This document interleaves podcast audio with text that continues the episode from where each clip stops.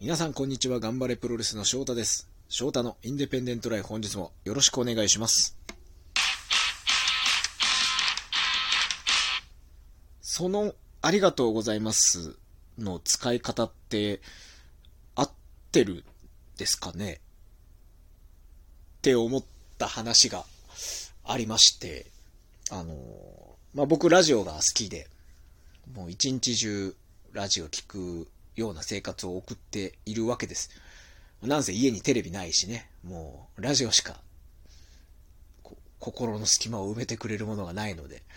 ラジオずっと聞いてるんですけども、まあお昼の番、平日お昼の番組とか夕方ぐらいの番組なんかを聞いてるとですね、まあ、企業案件といいますか、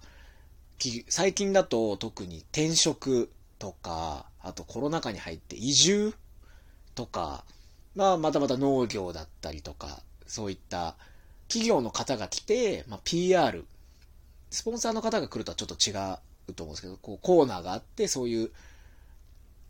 まあ企業の案件だったりを紹介する、こういう移住は、こういうのがいいですよとか、まあ、転職は、こういうのがいいです。あと、まあ経済、投資とか、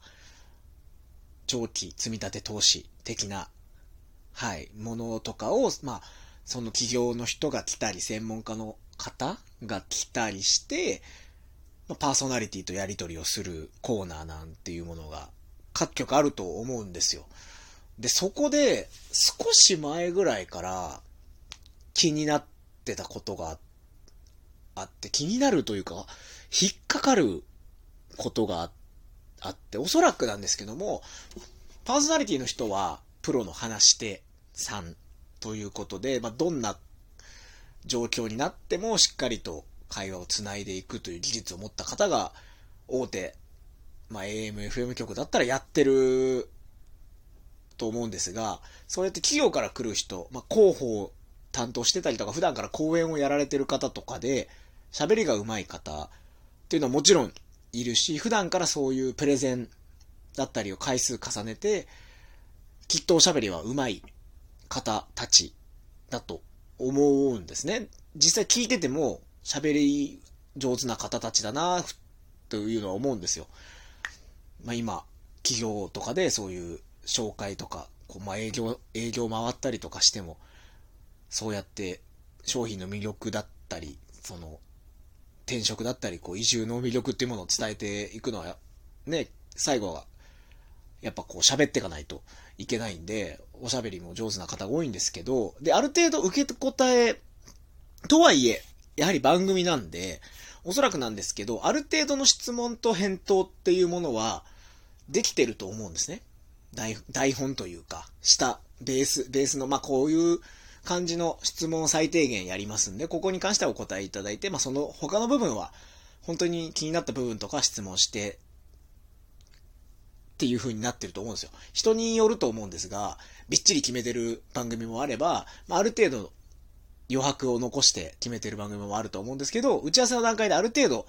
どういう流れで、どういったことを質問、最低限これは質問するとか決まってると思う、思うんですよ。で、すごいその最初の話に戻るんですけど、ありがとうございますっていう使い方が、ここ最近、急に増えてて、でどういうところで増えてるかっていうと、おそ、おそらくそれって台本というか、もともとこ、ここは聞きますね、ここは聞いてくださいってなってるのかわからないですけど、例えば、転職、転職の話をしてる方が来たと。そういう転職応援してる企業の方が来て、あ、パーソナリティの人が、じゃあ実際に転職活動とかされてる方って、最近だと、な、実際、そう中高年の方とかも多いんですかね？質問したとするじゃないですか。質問した時にその企業の人が一言目、ありがとうございますって言うんですよ。これって僕が社会人を経験してないから、僕が非常識なだけなのか、すごい違和感を感じるんですよ。まあ、それぞれの業界で当たり前の挨拶とかってあるじゃないですか。芸能界とかプロレス界もそうなんですけど、朝だろうが夜だろうが、おはようございますから始まりますし、まあ、何かとお疲れ様ですって言う、言うというか、挨拶がお疲れ様ですみたいな感じ。体育会系とかってそうなのかなと思うんですこのありがとうございますって、もう今ビジネス界では当たり前なのかなっていうのがすごく気になっていて、最初は僕がよく聞く番組に、週1とかで来るそういう何か転職だったか移住だったかを紹介する方の返答が全部ありがとうございますから始まっってまして、え、例えば、じゃあどこどこに移住するにあたって、実際そういう方って、ご家族でさ、ご家族で移住される方とか多いんですか？あ、ありがとうございます。実際にですね、そういう方が増えておりまして、まあ、なんだかんだかんだ。あ、そうなんですね。でも、どこどこに移住するってなると、お仕事とかもじゃあ今はリモートでできる、こういう環境なんかが整ってるっていうことですか？はい、ありがとうございます。その、ありがとうございますって何に対してのありがとうございます。まあ、質問してくれたことに対してのありがとうございます。だと思うんですけど、それがなんか最近いろんな番組で来る企業の、企業の人とかが、返答がありがとうございますから始まってることが多くて、ものすごい違和感を感じてしまってるんですよね。これは私が社会不適合者なだけなのかなっていうのが、ものすごく気になっていて、うん、なんか今日とか、昨日今日ぐらいに聞いたラジオでもそうで、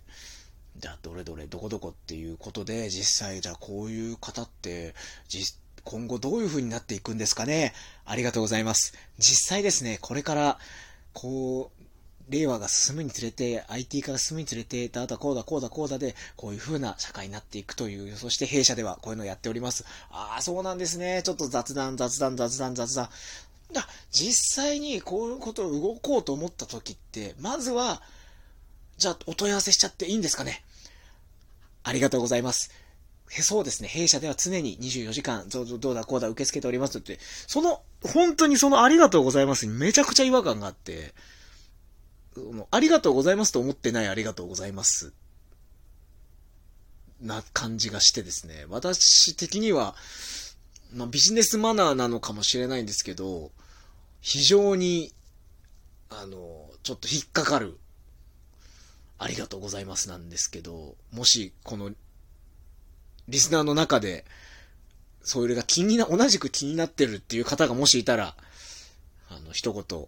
おはがきなど、おはがきというかお便りいただければなと思いますし、いや、実は最近はもうビジネスマナーで、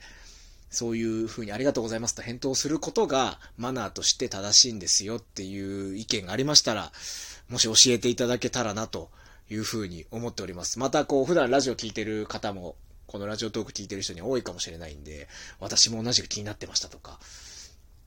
なんかね、僕は気になってしまうんですよね。も同じく気になるのも今、北京オリンピックがね、冬の東京オリンピック開幕しまして、今年は東京オリンピック、去年ね、去年も東京オリンピックもありましたから、アスリートのインタビューっていうものは増えるんですけども、もうそこに対しての、そうですね、もうもちろんめちゃくちゃ気になるんですよ、僕は。いや、素晴らしい演技でしたね。いかがでしたか？そうですね。あのー、もう自分のベストを出せたと思います。これで、あの、メダルまで、あと、決勝を残すとことなりましたけども、